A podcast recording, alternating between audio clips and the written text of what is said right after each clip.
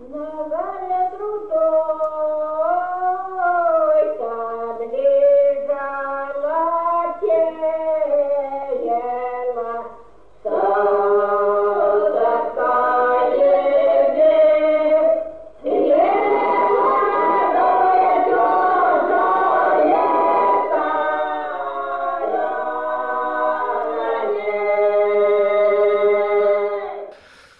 Здравствуйте, с вами Общество анонимных любителей русской истории. Сегодня меня будут звать Автоном. Вопросы мне задает условный Илья, как всегда.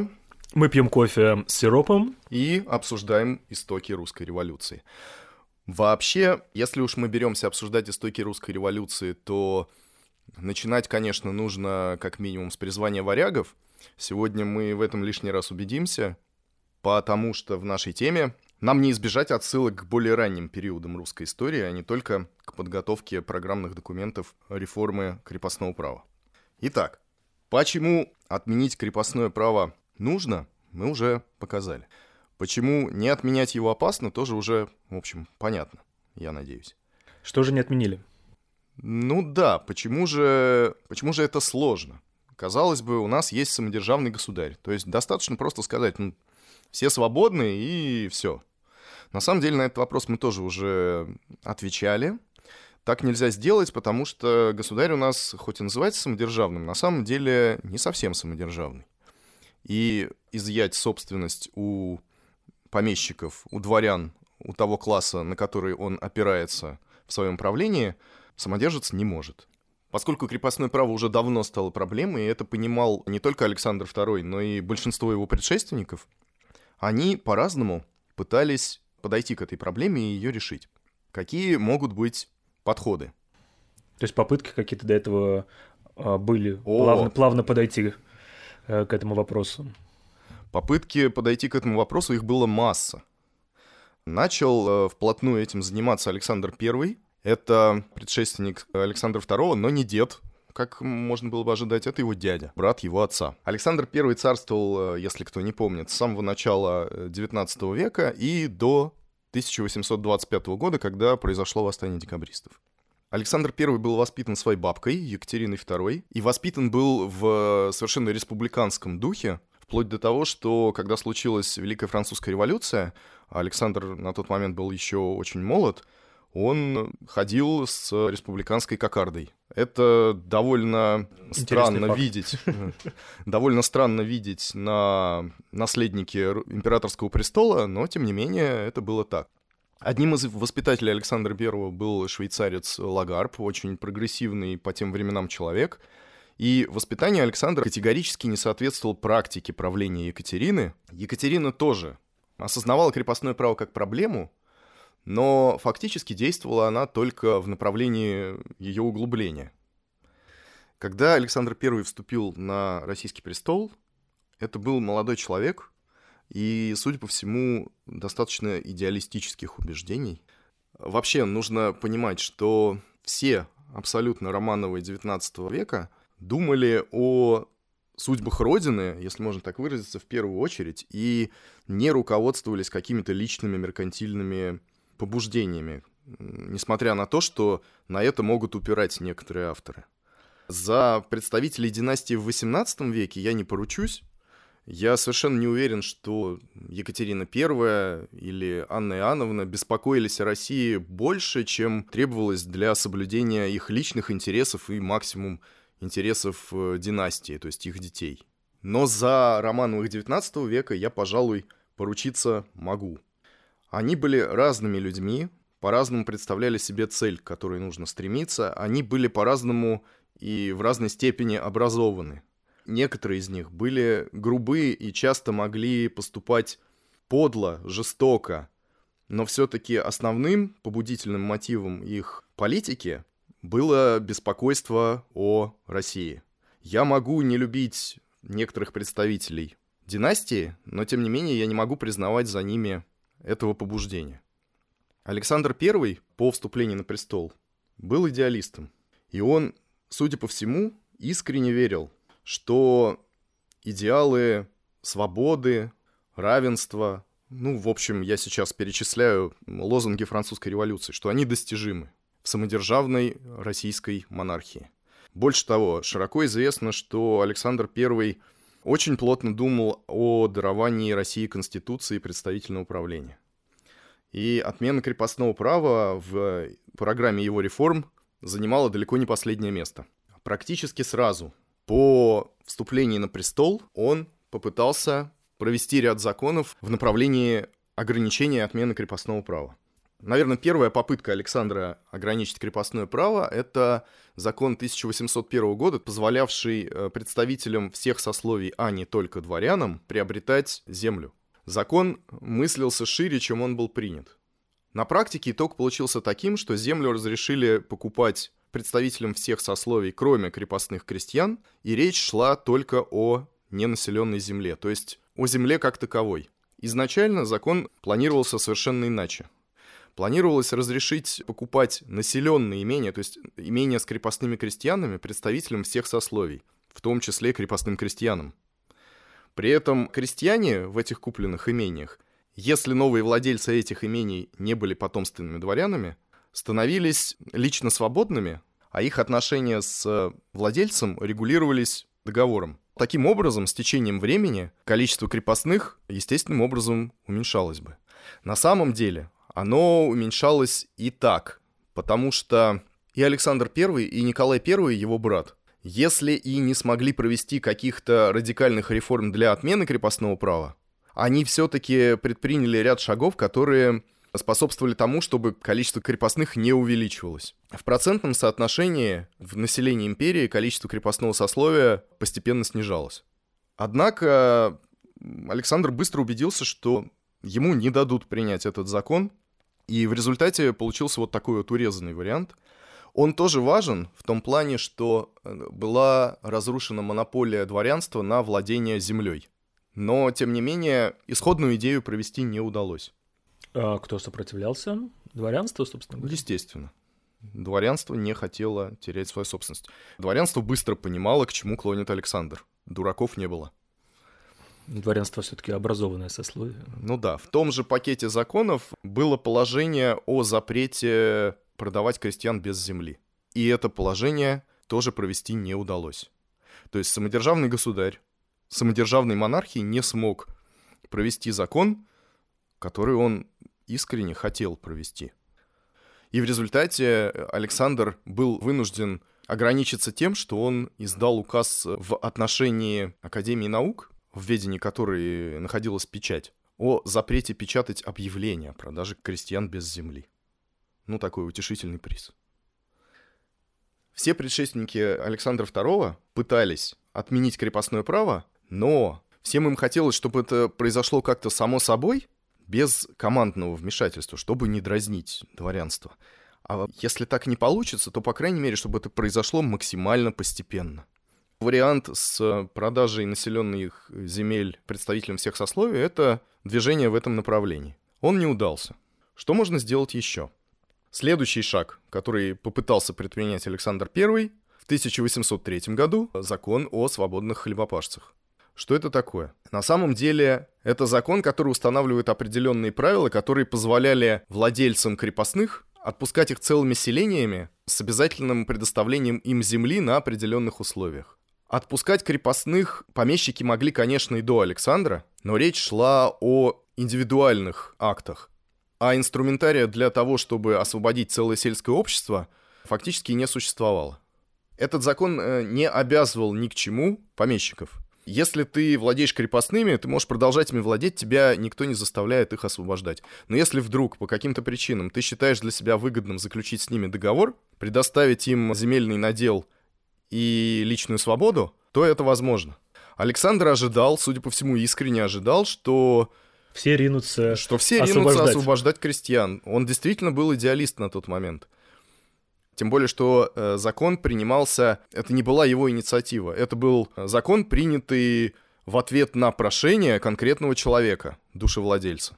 И Александр имел некоторые причины еще раз поверить в то, что его окружают такие же идеалисты, как он сам. Но расчет не оправдался.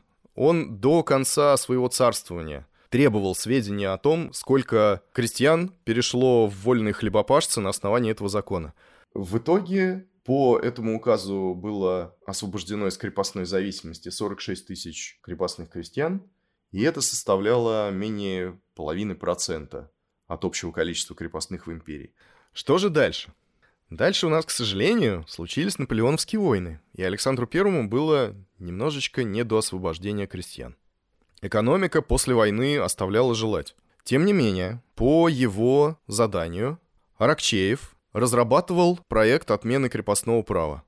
Проект этот, я бы сказал, несколько наивен. Аракчеев вообще известен в истории как грубый временщик, которого, как правило, вспоминают в негативных тонах, но, судя по всему, он, хотя и был действительно груб и, возможно, не так хорошо образован, как хотелось бы, но он был честен и предан Александру. Реформа предполагалась такой. Государство ежегодно выделяет по 5 миллионов рублей на выкуп крепостных крестьян. Эти деньги платятся помещикам, и крестьяне поступают в разряд государственных. Все очень просто. Плохо только то, что даже если 5 миллионов ежегодно действительно могли бы быть выделены, то выкуп завершился бы примерно к 2018 году. Ну хорошо, если у нас нет денег для того, чтобы выкупить крестьян по Аракчееву, как мы можем действовать еще? Ну, например, мы можем позволить крестьянам выкупаться самим. Это можно сделать несколькими способами. Первый способ – назначить некоторую фиксированную стоимость, за которую крестьянин может у помещика выкупиться. Дело в том, что крестьяне, естественно, могли заплатить помещику для того, чтобы он дал им вольную. Но сумма такой сделки не была ничем ограничена, и помещик мог требовать любую. Это сильно ограничивало, естественно, крестьян, потому что они редко бывали богатыми людьми. А когда они бывали богатыми людьми, то сумма выкупа могла доходить до совершенно космических величин. Помещики, естественно, не были заинтересованы в том, чтобы отпускать крестьян, которые могут приносить большой доход. Как мы помним, Шипов платил оброка на 5000 рублей в год. Можно себе представить, какую сумму захотел бы помещик для того, чтобы окончательно закончить свои отношения с Шиповым и больше не получать такую, такого оброка. Сейчас это у нас называется упущенная прибыль. Ну да. И, например, когда на волю выкупался основатель династии Морозовых, Савва Морозов, так называемый первый, он выкупился на волю с четырьмя своими сыновьями, и стоило это ему 17 тысяч рублей. При том, что обычная цена крепостного мужчины, работника, это 100 рублей, плюс-минус несколько десятков. Ладно, если у нас не хватает в государстве денег для того, чтобы просто выкупить крестьян деньгами из бюджета, как мы можем поступить еще? Мы можем дать крестьянам в долг, чтобы они выкупались сами, государство само сразу отдаст деньги помещикам, а дальше крестьяне отработают и вернут деньги в казну. Крестьяне пытались в ряде случаев обращаться за судой, выкупаясь у помещика по закону о вольных хлебопашцах. Но крестьяне очень ненадежные заемщики. Практически ни в одном из известных случаев суда не была возвращена вовремя, и в ряде случаев государство понесло прямые убытки в результате такой операции. А больше того, известно, что Конкрин, министр финансов э, Российской империи на тот момент, отрицательно относился к прошениям крестьян касательно суд, потому что, во-первых, это издержки для казны, а во-вторых, это явная демонстрация того, что государство считает положение крепостных крестьян невыгодным и ущербным. А государство, естественно, хочет сделать вид, что у него все хорошо, и крепостное состояние не составляет проблемы. Еще один вариант был э, реализован во времена правления Николая I, когда крестьянам разрешили выкупаться самостоятельно при продаже имений с молотка. То есть, если помещик разорился и имение пошло с аукциона, крестьяне имеют право собрать сумму, определенную и выкупиться. Однако, поскольку мы помним, собственность крестьян – это условная категория, и если уж помещик разорился, то крестьяне в его имении к тому моменту, как разорится помещик, уже живут далеко не богато, потому что они источник дохода помещика. Вряд ли э, реально смогут собрать такую сумму, которая нужна для выкупа. Закон этот э, просуществовал чуть больше полутора лет и был отменен, потому что крестьяне расстраивались, когда не могли выкупиться. Когда им говорили, что в принципе такая возможность есть, но нужно внести вот столько-то денег, которых у них, естественно, нет. По этому закону свободу получили меньше тысячи человек, а после этого он был отменен. Какие есть еще варианты? Если уж у нас не получается предоставить крепостным полную свободу, мы можем действовать постепенно, как и хочется самодержцам в России мы можем постепенно возвращать крепостных крестьян из положения подданных конкретного помещика в подданные государства в целом. Что для этого нужно? Нужно регламентировать отношения помещиков и крестьян. Нужно узаконить э, норму наделов и норму повинностей, которые крестьяне должны отбывать своему, своему владельцу. Таким образом, они, оставаясь крепостными, приобретают некоторые права, за соблюдением которых наблюдает государство. И э, произвол помещика ограничивается. Постепенно на этом основании можно строить э, уже какие-то проекты освобождения, более реальные. В этом направлении в царствовании Николая I пытался двигаться граф Киселев, который проводил реформу государственной деревни. Изначально эта реформа планировалась не только для государственной деревни, а для всех крестьян. Причем для крепостных предусматривалось именно введение таких правил. Эти правила называются инвентари. Для каждого имения составляется документ, в котором фиксированы наделы крестьян и повинности, которые они несут за пользование этими наделами. Нарушение этого документа контролируется государственными органами. То есть крестьяне перестают быть бесправными и становятся в полном смысле подданными государства соблюдение прав которых контролирует закон. Э, дело в том, что крепостные крестьяне с времен Елизаветы Петровны даже не приносили присягу новому императору при воцарении. То есть они вообще не мыслились как полноправные граждане Российской империи. Однако Николай I, который за время своего правления создал около десятка секретных комитетов для выработки проектов э, смягчения отмены крепостного права, не решился на введение инвентарных правил, и в результате реформа Киселева была проведена только для государственной деревни и свелась к реорганизации ее административно-хозяйственного устройства. Однако, несмотря на то, что инвентарные правила не были введены в Центральной России, все-таки этот вариант удалось попробовать. Как же так? Неужели мы все-таки решились потеснить права помещиков? Да, решились, но на совершенно особенной территории. На территории, ну, почти врага. Инвентарные правила были введены в юго-западных губерниях. Это губернии, перешедшие от Польши. В чем особенность этих земель? Дворяне и, соответственно, помещики на этих землях – это в основном поляки и католики. А крестьяне, если и не русские, то, во всяком случае, православные. Кроме того, на этих территориях сильно национально-освободительное движение польское. Очередное восстание в Польше случилось в 1831 году. Об этом мы еще будем говорить. Основными двигателями этого восстания были именно дворяне и духовенство католическое. А крестьянское население, которое во многом было православным, часто оставалось лояльным центральной власти российской. Государство пыталось эксплуатировать эту ситуацию. Во время восстания крестьянам объявлялось в православных церквях, что если вы не будете поддерживать инсургентов, то есть восставших, вы никогда больше не будете принадлежать помещикам, которые поддержали восстание.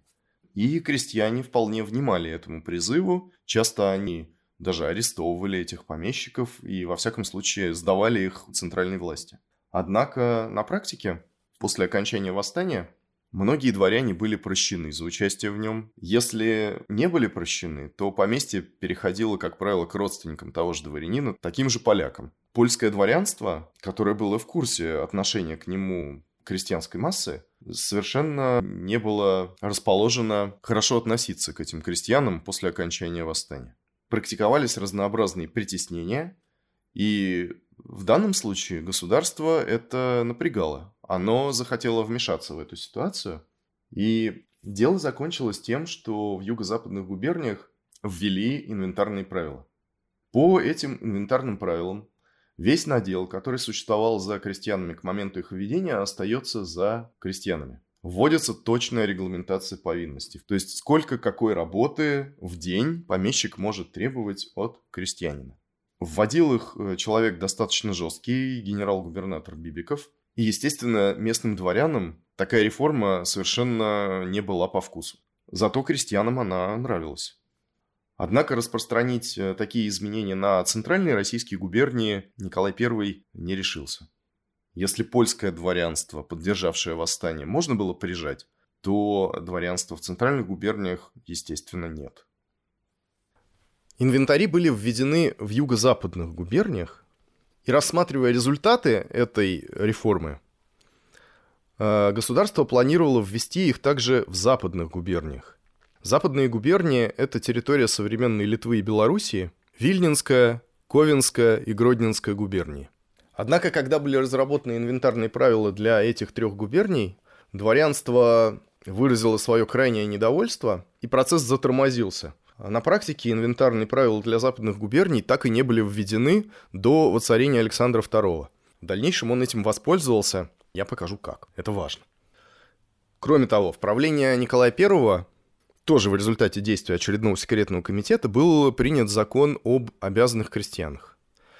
По сути, это продолжение закона о вольных хлебопашцах, но если тот допускал освобождение крестьян обязательно с землей, то закон об обязанных крестьянах давал возможность освобождать крестьян целыми обществами без земли. Если быть точным, крестьяне по такому закону становятся лично свободными, заключают договор с помещиком, на каких условиях он их освобождает. Крестьянам выделяется некоторый надел земли, за который они выполняют повинности, определенные помещиком. Надел этот э, остается в собственности помещика, не переходит крестьянам, в отличие от указа о вольных хлебопашцах. При этом при определенных условиях обязанные крестьяне могли переходить в другие сословия, это было не очень просто, но намного проще, чем перейти в другое сословие из крепостного состояния.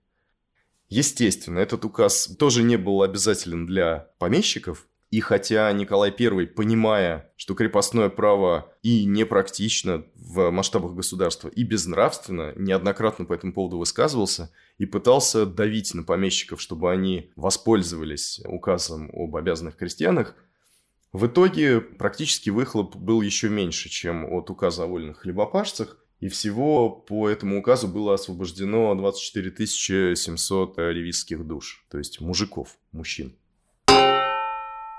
А, забыл! Самое главное. У нас еще есть э, опыт освобождения крестьян в аздейских губерниях. Это современная Эстония в основном. Как это было сделано? В конце первого десятилетия XIX века дворянство Адзейских губерний самостоятельно выступил с инициативой освобождения своих крестьян. Но на каких условиях? Условия этого освобождения были следующие. Достаточно сомнительные, я бы сказал.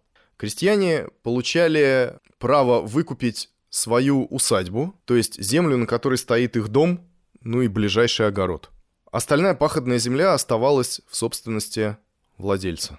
В результате система сложилась следующая. Земля помещика разделяется на две части. Одна находится в его полной собственности, другую он обязан сдать в аренду крестьянам. Но крестьянам, в общем-то, любым. То есть э, конкретного нанимателя он может по истечении срока аренды прогнать. При этом крестьяне не имеют права переезжать дальше пределов губернии. То есть э, крестьяне вынуждены снимать пахотную землю у помещика на условиях, которые им предложит помещик, как ее обладатель. А спорить эти условия у них очень мало возможностей. Позже на эту практику будут, естественно, очень часто упирать при разработке программных документов общей реформы. Ну вот вкратце такие варианты, как можно отменять крепостное право, если вдруг Кому-нибудь когда-нибудь да, придется если вдруг отменять. Вам придется, да. Почему же это все не сработало? Ну, не сработало, потому что для выкупа казной мало денег. Для того, чтобы дать суду, крестьяне слишком ненадежные заемщики. Могут не вернуть. И, скорее всего, не вернут. Надеяться на помещиков тоже бесполезно. Надеяться на идеализм что... совершенно бессмысленно. А повелеть помещикам... Э, опасно. Опасно. Ну, во всяком случае, император боится, потому что могут удавить. Ну, Александр I точно боялся, потому что его отца удавили вот буквально только что. Александр, кстати, в курсе заговора был, но, судя по всему, не в курсе планировавшегося убийства. Ну а поскольку все эти благоприятные для крестьян законы не обязательны для помещика, ничего в результате не получилось. Но мы, наконец, подошли к царствованию Александра II.